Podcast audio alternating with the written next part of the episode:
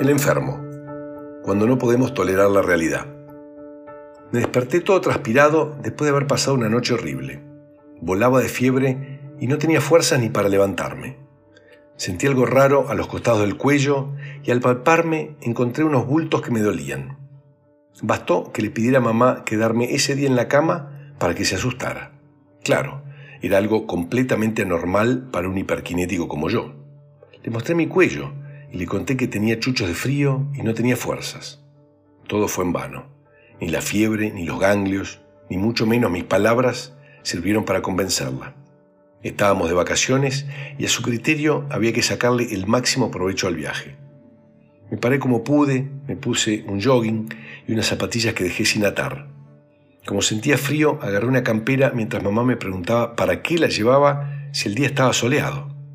La miré con fastidio y fui a desayunar con ellos.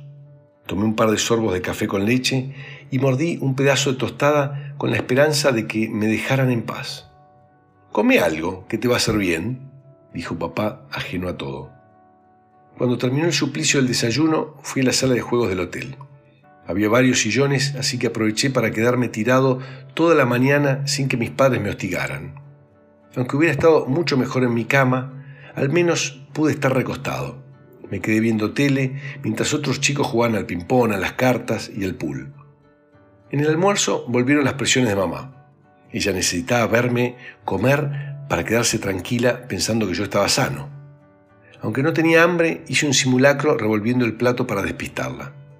Terminada la actuación, vino el mejor momento del día, la siesta de mis padres. Fue el rato en que pude hacer lo único que deseaba, acostarme. Habré dormido algo más de una hora hasta que empezó nuevamente el combate. Mami, no tengo fuerzas, solo quiero quedarme en la cama. No podés quedarte durmiendo. Estamos de vacaciones, así que vestite que nos vamos a andar en bici. Hay un circuito ecológico muy lindo. Resignado, ofrecí menos resistencia. Me paré como pude y pasé el resto de la tarde sobreviviendo a la bicicleta y a mamá. El día siguiente fue parecido. Pese a que los ganglios, la fiebre y mi agotamiento seguían igual, no tuve más remedio que deambular por los distintos sillones del hotel. Huía de la mirada de mis padres. Solo a la hora de la siesta tuve otro rato de paz. Así pasaron los días en los que la fiebre fue bajando de a poco y mis fuerzas mejoraron lentamente. Lo que no cambió fueron mis ganglios, que seguían hinchados. Cuando volvimos de las vacaciones, retomé la vida normal. Todo el día en el colegio y al salir me iba a fútbol. Un domingo por la tarde, y después de haber jugado mil partidos durante todo el fin de semana, el médico del club me preguntó, ¿te sentís bien? Pareciera que tenés ictericia. Sí, hace unas semanas tuve fiebre y me salieron estos ganglios, le dije mostrándoselos. Pero ya me siento bien. ¿Te llevaron al médico? preguntó con cara de preocupación. Negué con la cabeza. Sería bueno que te hicieras un análisis de sangre. Si querés, hablo con tus padres. Le agradecí contrariado y entré nuevamente a jugar mi último partido. Al terminar, fui a la entrada del club y esperé que me buscaran. Apenas subí al auto les dije. El médico del club se preocupó por el color de mi piel y el tema de los ganglios. Dijo que tendría que hacerme controles. Esas pocas palabras corrieron el velo de una realidad que, aunque era evidente, mis padres no podían ver. Sentí la angustia y el enojo de mamá por no haberse dado cuenta. Tuvo que ser un desconocido y en forma casual el que descubriera que yo estaba enfermo. Esa noche cenamos en silencio. Al día siguiente fui al colegio en doble turno, como siempre. Al salir, mamá me pasó a buscar y me llevó directamente a la hematóloga. La médica me revisó los ganglios mientras escuchaba la historia me sacó sangre y después de poner todo en su lugar, me miró con cara seria y me dijo, es muy probable que tengas mononucleosis. Normalmente, con esta enfermedad hay que hacer reposo absoluto. Ni siquiera podés ir a la escuela. Pero como hace tres semanas que estás así, y no solo fuiste al cole, sino que seguiste entrenando todos los días, no tiene sentido que faltes. Pero de ahora en más lo único que vas a hacer es ir al colegio y volver a tu casa.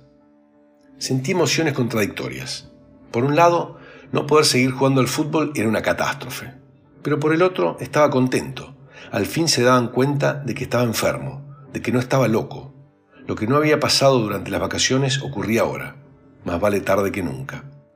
Dos días después volvimos a lo de hematóloga que nos confirmó el diagnóstico. Le pregunté lo único que me importaba. ¿Cuándo voy a poder jugar al fútbol? Va a ser difícil que después de toda esta situación puedas hacer mucho deporte. Iremos viendo tu evolución, pero anda pensando en algo más tranquilo. Me respondió sin muchas nociones de psicología. La miré con odio. ¿Cómo iba a dejar mi pasión si era lo más lindo que me pasaba en la vida? A mis 14 años ya intuía que en la vida no siempre era posible hacer lo correcto. Los seres humanos veníamos con un corazón. Durante la cuarentena, varias tardes me escapaba a jugar al ping-pong. No era lo mismo, pero al menos servía para sobrellevar una espera que me resultaba eterna. A mamá le decía que me iba a hacer los deberes a la casa de un amigo, y a nadie le llamaba la atención que volviera a estudiar todo transpirado. Como mis parámetros sanguíneos tardaban en normalizarse, pasaron dos meses hasta que me dieron el alta. Finalmente llegó el día. Estás bien, ya podés hacer vida normal. Y si vas a jugar al fútbol, trata de jugar al arco. ¿Al arco? Traté, pero rápidamente volví a mi puesto volante. Para que mamá no sospechara nada, llevaba los guantes y la remera de arquero a todos los entrenamientos y partidos. Solo los sacaba del bolso para mojarlos y embarrarlos, y así quedábamos todos en paz. El problema de los problemas es que cambian. Cuando todo parecía acomodarse, apareció un nuevo inconveniente. Me eligieron para la selección juvenil. Semejante distinción volvió imposible seguir ocultando que no jugaba de arquero. Mis padres se enteraron por los diarios y lo vivieron con una mezcla de alegría y preocupación, dadas las apocalípticas profecías de la hematóloga.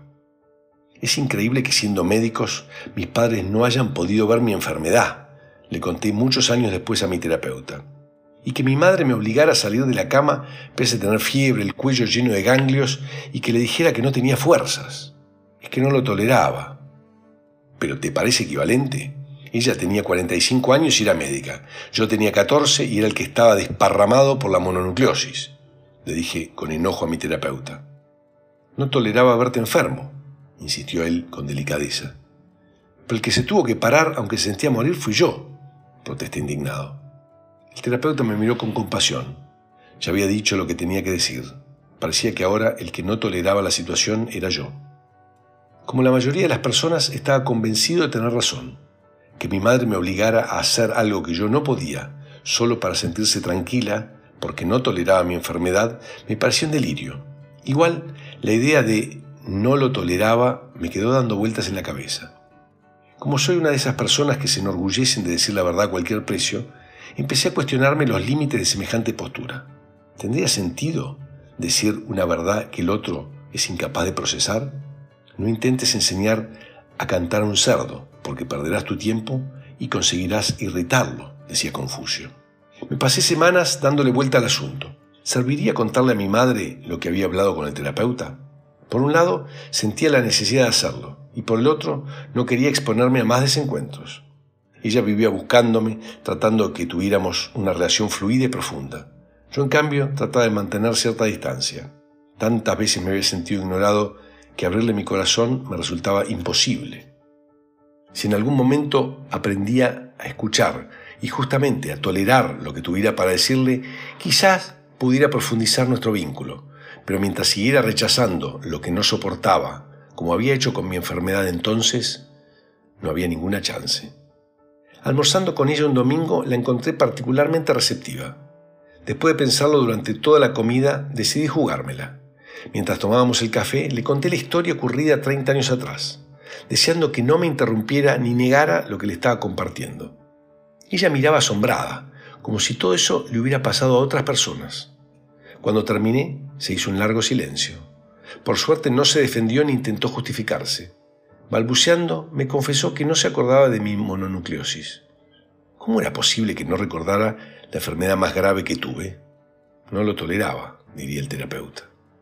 Después de estar otro rato callados, me agradeció que le hubiera contado. Me pidió disculpas por lo que había hecho y con mirada perdida me dijo, a mí me pasó algo parecido. Cuando tenía 30 años tuve hepatitis muy grave. Tu papá decía que me dejara de jorobar porque no era tan complicada. Mi hermana estaba segura de que yo me iba a morir y como a ella le hacía mal verme en ese estado, no me visitaba. Y tu abuela llegó a desconectarme la sonda cuando estuve internada para que nos fuéramos a ver una película. Yo, que no podía sostenerme, y ella queriéndome sacar para ir al cine. Por suerte los médicos la frenaron. Le agarré la mano y se la acaricié. Pensé en todo el sufrimiento que podemos generar cuando el otro intuye que no toleramos su verdad, y en donde el principal problema no es el hecho en sí, en este caso una enfermedad, sino el sentimiento de soledad al que lo condenamos cuando percibe que no tiene ningún margen para expresar lo que le pasa. No hay peor soledad que sentirse solo estando con alguien. No hay nada más sanador que la intimidad.